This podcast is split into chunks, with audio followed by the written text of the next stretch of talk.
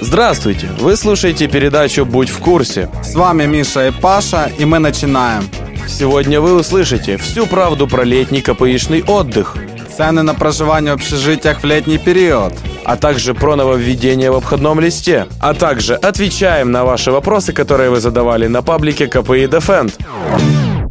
Последнее время очень много вопросов по поводу, как приобрести путевку на КПИшную базу отдыха. Если вы бронировали себе путевку на любую КПИшную базу отдыха, вам уже должно было прийти или в ближайшее время придет уведомление о том, что ее можно выкупить. Выкуп путевок на вторую смену проходит 3-4 июня, на третью смену 5, 6, 7 июня, четвертая смена выкупается у нас 10, 11, 12 июня, пятая смена 13, 14 и 17 июня.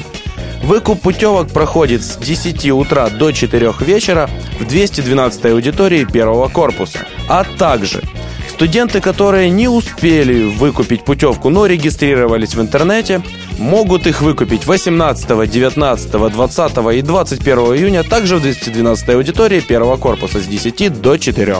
А с 24 июня те, кто не успели зарегистрироваться, смогут выкупить путевку себе при наличии свободных мест. А также есть короткая видеоинструкция, как пройти процедуру получения путевки на КПИшные базы отдыха.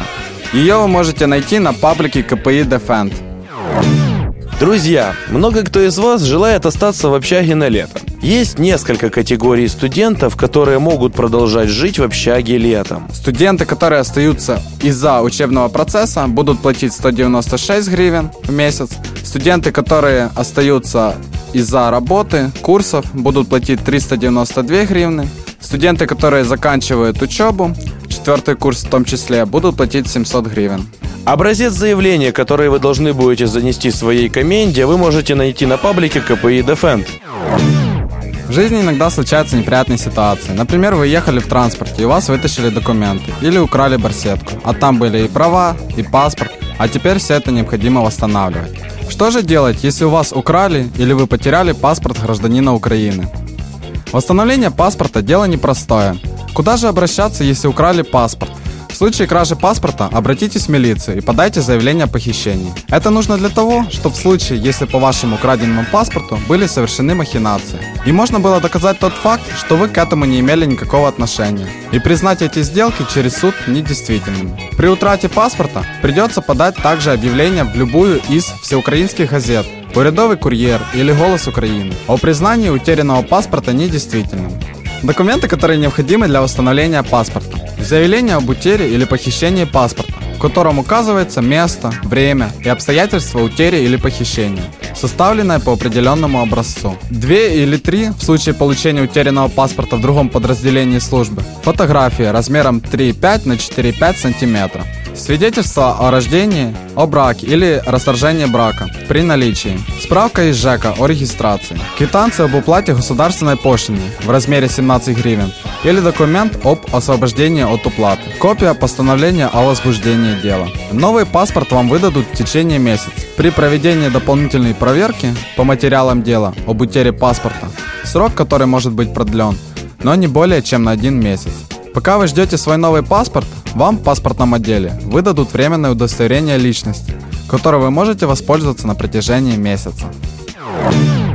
В очередной раз хотим напомнить, что изменился обходной лист. Как известно, по окончании КПИ необходимо сдать в деканат обходной лист. В этом году был принят обходной лист нового образца, который уже намного проще старого. Но в студенческом отделе кадров, где их надо брать, вам могут дать обходной старого образца.